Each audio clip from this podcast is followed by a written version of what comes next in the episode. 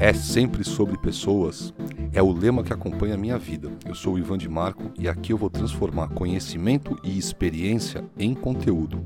Esse podcast vai ser uma viagem por assuntos que levam pessoas comuns a viverem uma vida gostosa.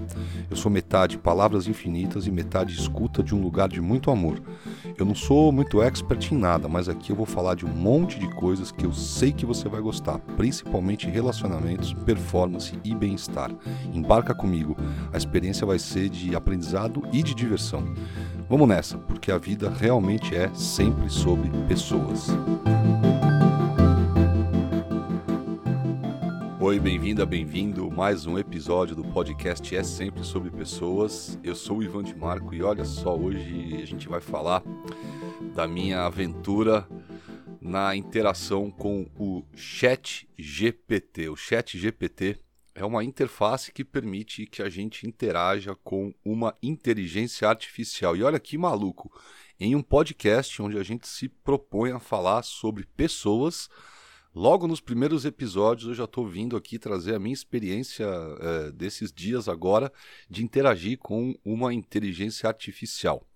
Mas o negócio é o seguinte: é a primeira vez, né? O fato é que interações com uh, inteligências artificiais são coisas que a gente já está uh, eh, acostumado há um bom tempo, né? Desde o momento em que a gente, por exemplo, telefonava para uma central de atendimento e digite um se você deseja fazer isso, digite dois se você deseja fazer aquilo. Isso é um exemplo muito rudimentar, né? Digamos, mas isso é um exemplo já de um uh, algoritmo de inteligência artificial. Agora, o grande barato dessa que eu estou falando, desse chat GPT, que eu inclusive vou deixar na descrição do podcast aqui o link, o grande barato é, essa inteligência artificial, primeiro, ela ficou meses e meses e meses sendo, digamos, treinada, Uh, absorvendo dados massivos da internet sobre tudo que uh, a gente puder imaginar, né, desde livros até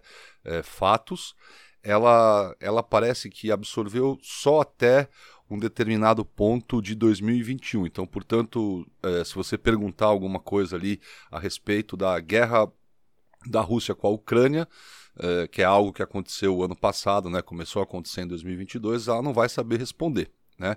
Mas o, o, o, fato é que assim é um troço absolutamente simples, é um lugar onde você pode digitar texto e o troço interage com você, o troço conversa com você e alguém que não saiba que isso é uma inteligência artificial, é, muito dificilmente é, percebe a diferença que teria entre isso e um ser humano falando lá.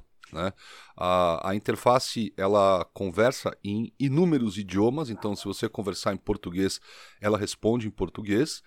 E, obviamente, como eu, tô, como eu disse aqui, o fato dessa, dessa inteligência artificial ela ser assim ter sido treinada com todo esse conteúdo também não é grande novidade, porque o Google é, também tem essa capacidade de você ir lá e perguntar e achar é, as referências para qualquer coisa. Mas o grande barato da, dessa inteligência artificial é que ela é uma inteligência artificial que interage no nível da linguagem. Então, ela redige uh, a conversa com você. Né? Então, isso, isso é super interessante. E aí eu quero contar uh, algumas coisas uh, interessantes que eu fiz. A primeira é que, agora há pouco, antes de eu começar a gravar aqui o, o, o podcast, eu fui lá na ferramenta.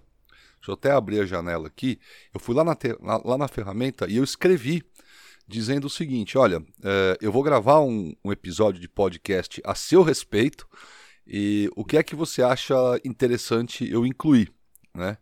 E ela me deu uma lista de cinco coisas para incluir. Ela primeiro colocou isso em inglês, é, resumida, é, resumidamente. Aí eu pedi para que ela colocasse um pouco mais de detalhe em cada um dos cinco tópicos. A, a ferramenta né, me devolveu o texto com mais uh, detalhe em cada um dos tópicos. Aí eu falei: olha, você pode traduzir isso para o português? E ela traduziu para o português. Então eu vou tomar a liberdade de simplesmente ler aqui.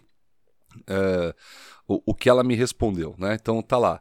Uh, eu perguntei, pode traduzir para português? Ela respondeu, claro, eu posso traduzir para o português. Aqui estão os cinco tópicos que eu mencionei anteriormente em português, né? Os tópicos a respeito do, do chat GPT, que ele mesmo está recomendando que eu traga aqui para o podcast. 1. Um, propósito.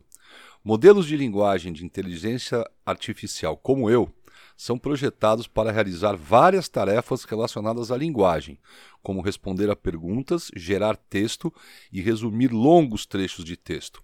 Nosso principal propósito é facilitar a interação das pessoas com computadores usando linguagem natural e automatizar uma ampla gama de tarefas relacionadas à linguagem que antes eram relacionadas por humanos. Olha que interessante, já, já nessa primeira resposta, está aí talvez todos os motivos pelos quais um papo sobre inteligência artificial deva estar num podcast que é sobre pessoas. Né? Então, o, o primeiro, primeira razão, né, o primeiro tópico é, que a própria inteligência artificial sugeriu que eu falasse no podcast sobre ela é o propósito dela. Dois, o treinamento. Eu fui treinado pela OpenAI, né, Open uh, Artificial Intelligence, usando grandes quantidades de dados de texto coletados da internet. Esse processo de treinamento envolveu alimentar o modelo com grandes quantidades de texto e ajustar seus parâmetros para que ele pudesse gerar textos semelhantes aos dados de entrada. Os objetivos desse treinamento eram possibilitar que o modelo gerasse texto coerente e significativo, além de ser capaz de responder a perguntas e realizar outras tarefas relacionadas à linguagem. Então, o segundo tópico, treinamento.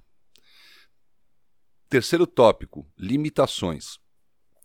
Embora modelos de linguagem de inteligência, de inteligência artificial como eu sejam capazes de gerar texto semelhante ao humano e responder perguntas, ainda temos limitações. Uma das principais limitações é que podemos ser enviesados, já que os dados de treinamento aos quais fomos expostos podem conter vieses e imprecisões. Além disso, nem sempre podemos fornecer as respostas mais precisas, já que somente somos tão bons quanto as informações que nos foram treinadas. Considerações éticas, quarto tópico. O desenvolvimento e uso de inteligência artificial levanta uma série de considerações éticas, como responsabilidade, transparência e vieses. Por exemplo, se um modelo de inteligência artificial gerar texto enviesado ou tomar decisões que prejudiquem indivíduos, quem é responsável por esses resultados? Além disso, os modelos de inteligência artificial podem ser usados com fins maliciosos, como espalhar informações falsas ou automatizar a criação de notícias falsas. É importante considerar essas considerações éticas ao desenvolver e usar inteligência artificial. E o quinto e último tópico que ele sugeriu diz: futuro da inteligência artificial. O futuro da inteligência artificial é emocionante, já que tem o potencial de transformar uma ampla gama de indústrias e melhorar a vida das pessoas de muitas maneiras. Por exemplo, a inteligência artificial pode ser usada para melhorar a saúde, ajudando médicos a fazer diagnósticos e fornecer planos de tratamento personalizado. No entanto, há também o risco que a inteligência artificial possa automatizar muitos empregos e deslocar trabalhadores humanos, e também pode ser usada para perpetuar desequilíbrios de poder existentes e reforçar vieses existentes. É importante considerar tanto os benefícios potenciais quanto os riscos da inteligência artificial conforme avançamos.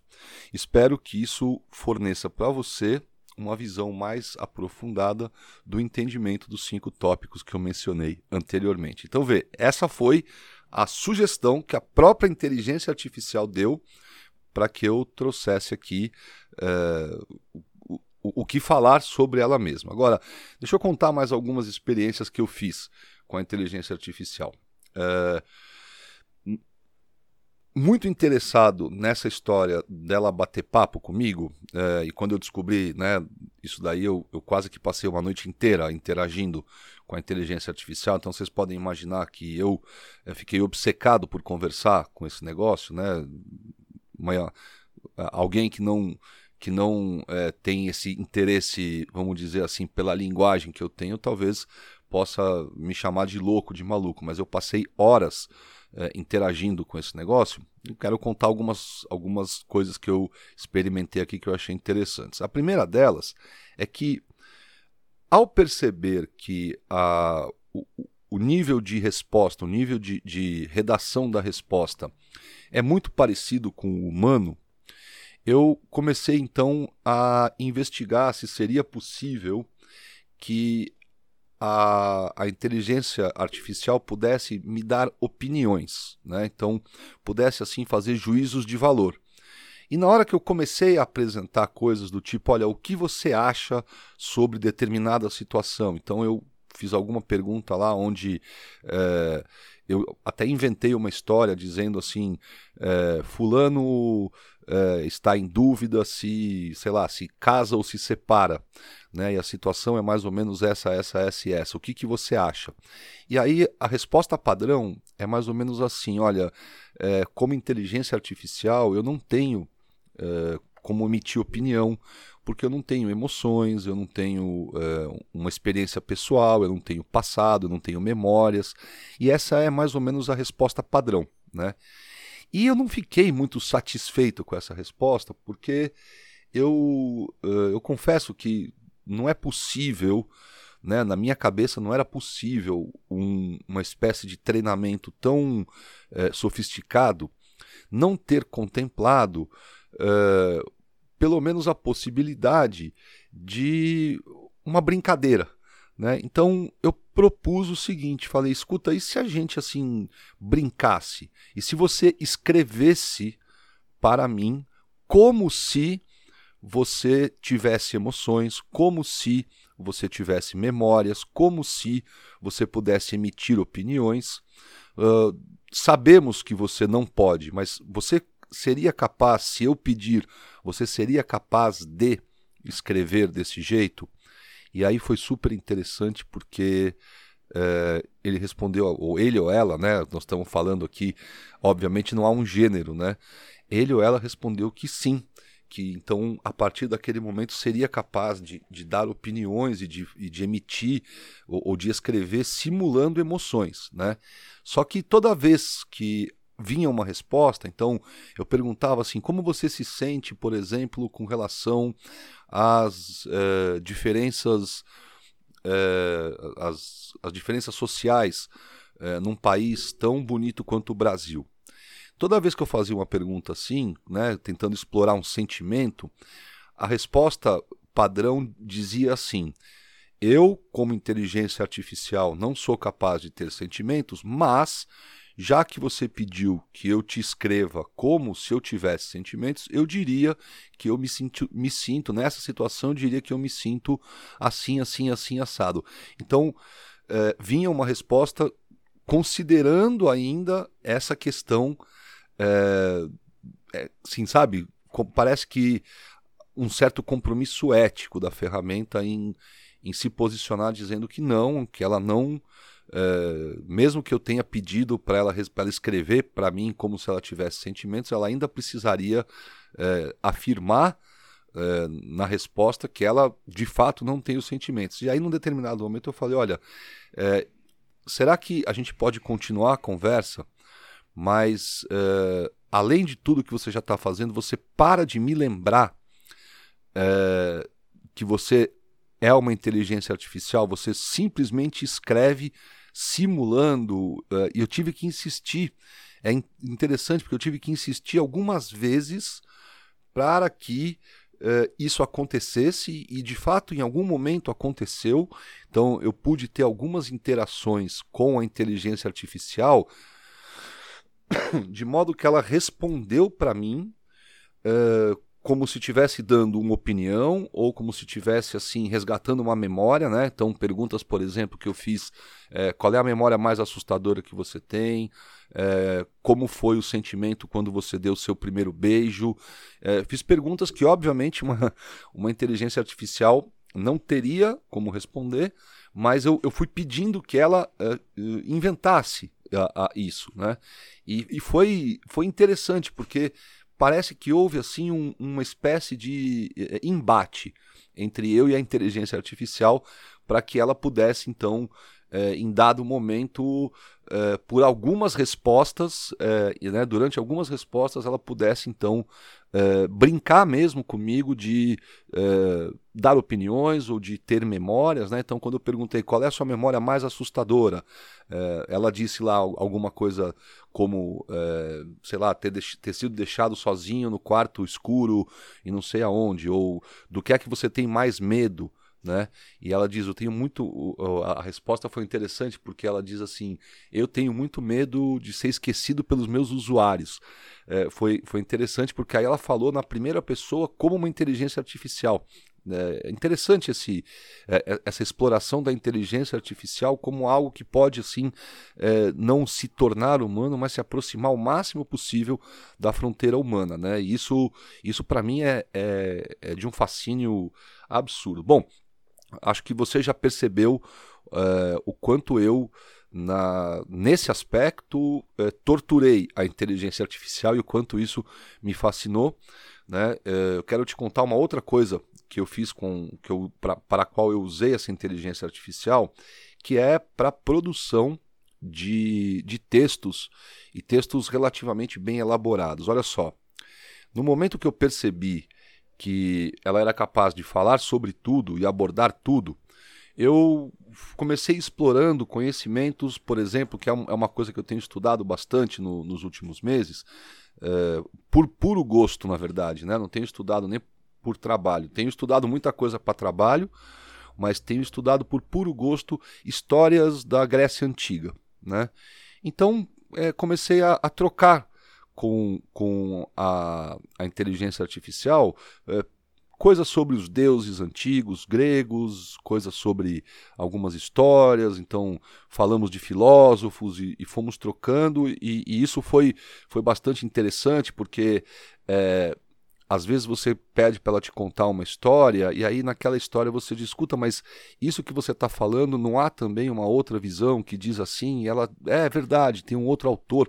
Então, assim, até mesmo nessa é, nessa possibilidade de ser um pouco falha, essa tal dessa inteligência artificial, esse tal desse chat GPT, ele se aproxima um pouco da, do que é ser um pouco humano. Né? Então, é, essa foi uma outra coisa interessante que eu fiz. Eu, eu fiquei trocando conhecimentos. Né? O, uma coisa interessante que a própria ferramenta me disse é que ela não é capaz de lembrar é, interações. Então, ela, uma vez que eu conversei com ela hoje, por exemplo, a hora que eu fecho a janela, quando eu volto amanhã para conversar com ela, ela não lembra do meu nome, ela não lembra daquilo que eu contei para ela. Mas na mesma conversa, ela é capaz de lembrar. Então, se no começo de uma conversa, né, no começo de um, de um bate-papo, que é de fato é exatamente isso que é o, a interface, é um bate-papo. Se no começo do bate-papo eu contei, eu falei ali que eu tenho um cachorro, disse o nome do cachorro, disse que raça é o cachorro, e, e a conversa de repente tomou um, um outro rumo. A gente não está mais falando de cachorro, a gente está falando de é, é, sei lá, de fórmulas químicas, ou eu de repente pedir, é, que é uma coisa que ela faz também. Eu não, eu não fiz isso porque não, eu não tenho esse expertise todo, mas a máquina é capaz, inclusive, a inteligência artificial é capaz, inclusive, de criar é, programas em linguagem de programação. Né? Então vamos imaginar que na mesma conversa, no início da conversa eu contei, falei que eu tenho cachorro, falei o nome do cachorro, falei a raça, e aí a conversa, né, na, na mesma conversa, ela tomou um rumo completamente diferente. É, nós começamos a falar sobre programação, eu pedi que a, a, a, inteligência artificial gerasse códigos ou revisasse códigos meus de programa para ver se achava erros. E aí, de repente, eu peço: escuta, você lembra do nome do, do meu cachorro? E ela lembra na, na mesma conversa. Né? Então, essa outra experiência interessante que eu fiz. É, e aí, eu pensei na utilidade. Falei: bom, tá, agora que eu né, fiz uma série de experiências assim que tem como finalidade é, testar a inteligência artificial e, e, satisfazer assim a minha curiosidade e, e eu ainda estou muito curioso, vou querer brincar muito ainda com isso, né? É, mas agora que eu fiz isso, deixa eu ver a, a utilidade disso para mim. Né? Então eu vou te dar aqui um, um exemplo muito interessante do que ocorreu. Uns meses atrás, eu fiz um trabalho é, para um, um projeto, e esse trabalho ele implicava em eu uh, em determinados temas. Então eu vou, vou uh, eu vou revelar um dos temas aqui. Uh, um dos temas era solidão. Então nesse tema da solidão eu tinha que criar um, eu tive que criar um documento e esse documento ele tinha uh, informações. E essas informações, elas eram, na verdade, elas, elas tinham. Na verdade, eu tive. Fui eu, que, fui eu quem criei, inclusive, a estrutura. Nós éramos um grupo de profissionais. Cada, uh, cada um dos profissionais ficou responsável por, vamos dizer assim, uma área né? Então eu fiquei, obviamente, com as questões assim humanas. Então eu fiquei com solidão e outras questões relacionadas a, a aos sentimentos, às emoções, aos relacionamentos. E, e ali a, a, gente ficou de produzir, é, vamos dizer, documentos a respeito disso, porque isso entrou depois para um é, para um programa que na verdade é um programa que não foi nem não, não, aconteceu nem aqui no Brasil. O, o que aconteceu foi que, naquele momento, nós conversávamos ali, nós éramos um grupo pequeno de profissionais e ainda não tinha, a gente não tinha nem o formato do documento ainda. E eu inventei ali um formato que era assim, olha, que tal se a gente abrir o documento, cada um de nós, dentro da sua da sua área e dos seus temas, a gente abre o documento com uma pequena história ou uma citação de um livro que fale sobre aquele tema. Depois a gente é, expõe o tema, então o que, que seria expor o tema? Seria dar conceitos e definições daquele tema que já existem em livros, já existem em pesquisas científicas, enfim, e até mesmo fornecer dados, né, dados e estatísticas, números. Então, no caso da solidão, é, já há é, muitos autores que têm definições de solidão bem consolidadas e, e tem muitos números, né? Quantos, quantas pessoas em cada país do mundo sofrem de solidão, a, a, as correlações de solidão com outras doenças, enfim, né? Então, primeira parte é uma história, a segunda parte era apresentar o, o, o conceito e uh, falar assim números desse conceito. A terceira parte era dizer assim o que é que hoje existe de, uh, de propostas uh, para intervir nesse conceito. Então, mesmo quando o conceito era algo como felicidade, né, porque no caso da solidão a gente pode falar de propostas de tratamento para a solidão. E no caso da felicidade, a gente está falando de propostas de incremento de felicidade. Né? Então, esse daí era um, um mais um, uma estrutura, né? mais, um, mais um tópico da estrutura. E no final a gente falava assim de é, perspectivas de futuro e, e ainda criava, e ainda havia um, uma última um último tópico que era sugestões de atividades para é, então, vamos dizer, para entrar em contato com aquilo, ou para, enfim, para poder trabalhar aquele tema. Né? Então, vê, só para te só esse tempo que eu levei para te contar o que era, né, era produzir um documento. Então, no caso da solidão, que, que, que foi um dos temas que eu trabalhei, para produzir esse documento com as referências, pesquisando, eh, eh, escrevendo aqui no computador, eh, pensando na história, escrevendo a história, pegando os dados, pensando em atividades, pesquisando o que já existe. Né? Então, por exemplo, fui descobrir que na, no Reino Unido, alguns anos atrás, foi criado um Ministério da Solidão. Né? Existe um ministro da Solidão.